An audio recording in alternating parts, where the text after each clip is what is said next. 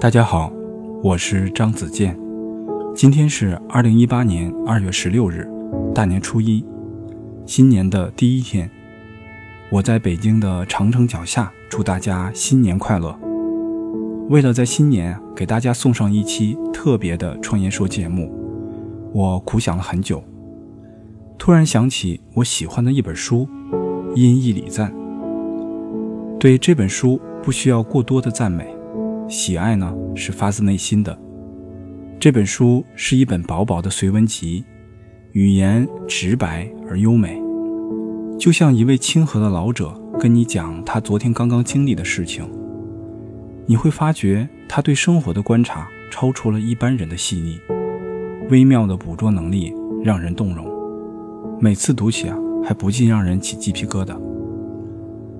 这本书是日本文豪古川润一郎于一九三三年完成的，收录了六篇随笔。我后来才知道，对日本的设计界来说，这本书可以说是奠定了现代日本设计美学的必读圣经，它影响了很多设计师，尤其是在建筑设计领域。我想，中国可能正是需要这样一本书，从日常中来审视我们自己的审美。今天，我就为大家阅读其中几小段文字吧。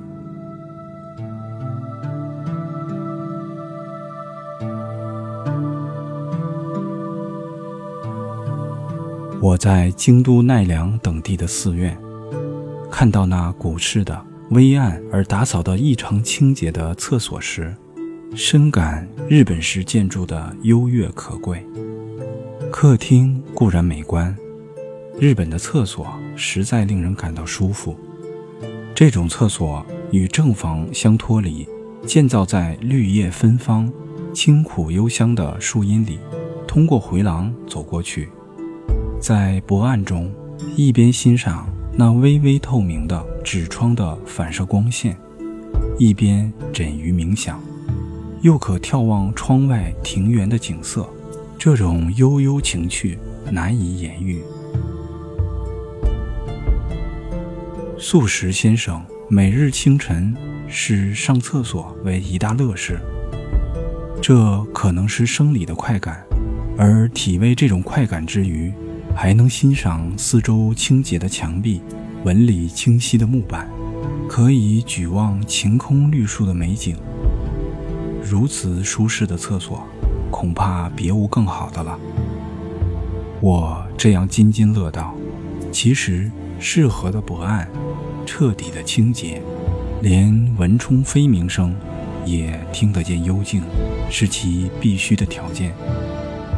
我喜欢在这样的厕所里静听那淅淅沥沥的细雨声，尤其关东的厕所，地板边设有细长的垃圾窗口，宣端树丛落下的水滴洗刷着石灯笼的座底，滋润着踏脚石上的苔藓而浸入泥土。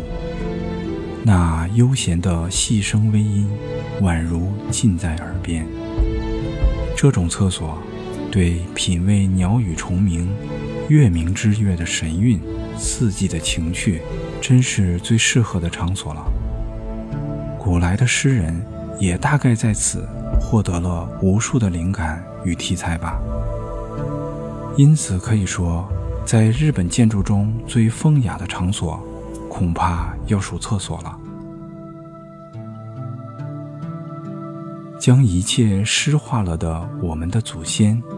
把住宅中最不洁净的厕所建成了最雅致的场所，与风花雪月相联系，使人融化于依依目恋的遐想之中。西方人视为最不洁净的厕所，在公众面前不予提及。与之相比，我们则极为贤明而深谙风雅之真谛。如果要对日本厕所强求其缺点，则是距正屋稍远，夜间有所不便，严冬腊月易受风寒。但正如齐藤利宇君所说：“风雅就是寒。”在那样的场所，能呼吸与室外同样寒冷的新鲜空气，觉得心旷神怡。宾馆中的西式便所虽有暖气设备，反而令人生厌。喜欢建筑茶室的人士觉得这种日式的厕所最为理想。像寺院那样房屋宽敞、居住人数不多，而打扫的人手又齐全的地方，当然是如此。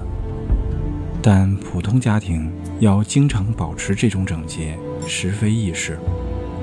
特别是居室内铺上地毯与席子，又讲究礼仪礼节，虽勤于打扫，还是显得不够洁净。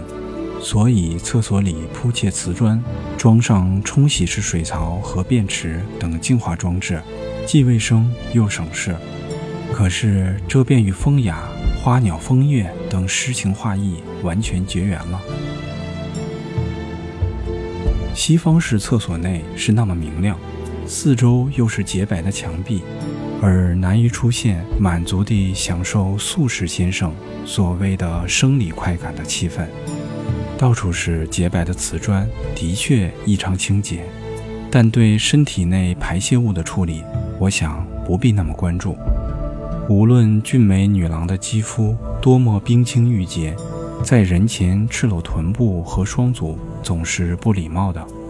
与此同理。将赤裸部分照得雪亮，便是有失体统；赤裸部分十分清洁，便使人联想到其余之处了。厕所里四周还是笼罩着朦胧暗薄的光线为妙，何处清洁，哪里肮脏，模糊地泰然处之为妙。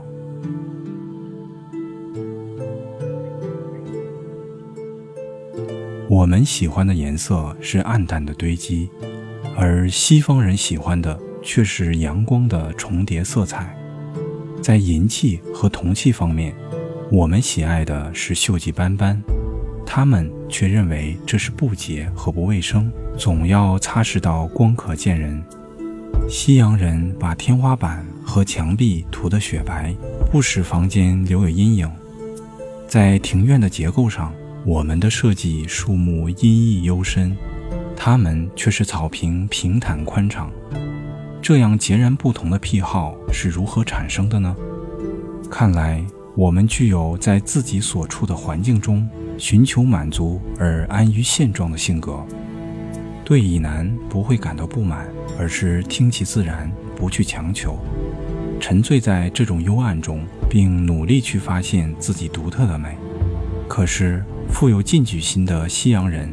对更好的状态总是希求不已，从蜡烛到油灯，从油灯到气灯，从气灯到电灯，如此不断的追求光明，即使有一丝的阴暗，也要煞费苦心消灭净尽。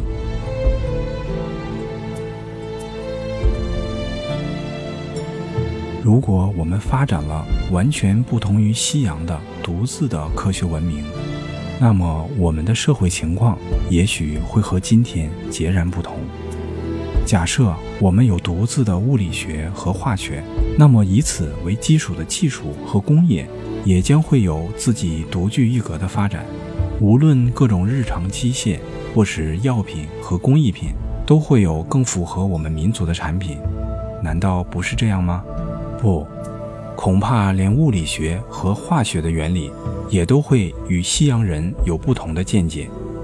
关于光线、电器、原子的本质和性能，也会呈现完全不同于我们今天被告知的样子。听说纸这种东西是中国人发明的，对于西洋纸，我们只当做实用品，此外没有任何感触。然而，一看到中国纸和日本纸的肌理，立即感到温馨舒畅。同样洁白，而西洋纸的白不同于凤书纸和白糖纸的白。西洋纸的肌理有反光的情绪，凤书纸和糖纸肌理柔和细密，犹如初雪飞微，将光线蕴含其中，手感柔软，折叠无声。这就如同接触树叶。娴静而温润。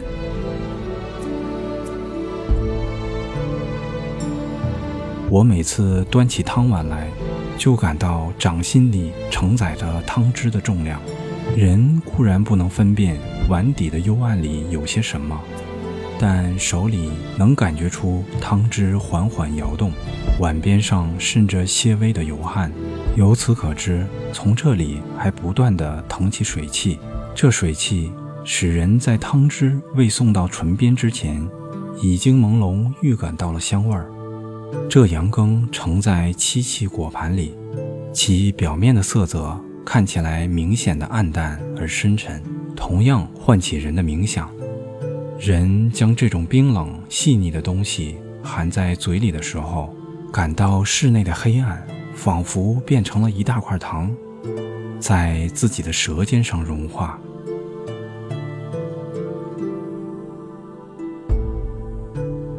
女人总是藏于暗夜的深处，昼间不露身姿，只是如幻影一般出现于梦无序的世界。她们像月光一样清白，像虫声一样幽微，像草叶上的露水一样清脆。总之，他们是黑暗的自然界诞生的一群凄艳的妖魔。往昔男女作歌，相互赠答，常常把爱情比作月亮或者露水。这绝非如我们想象的一种轻率的比喻。想那一夜柔情，香梦初醒，男人踏着庭前草叶归去，晨露攘攘，打湿了衣袖，露水。月光、虫鸣、爱情，彼此关系甚为紧密，有时会觉得互为一体。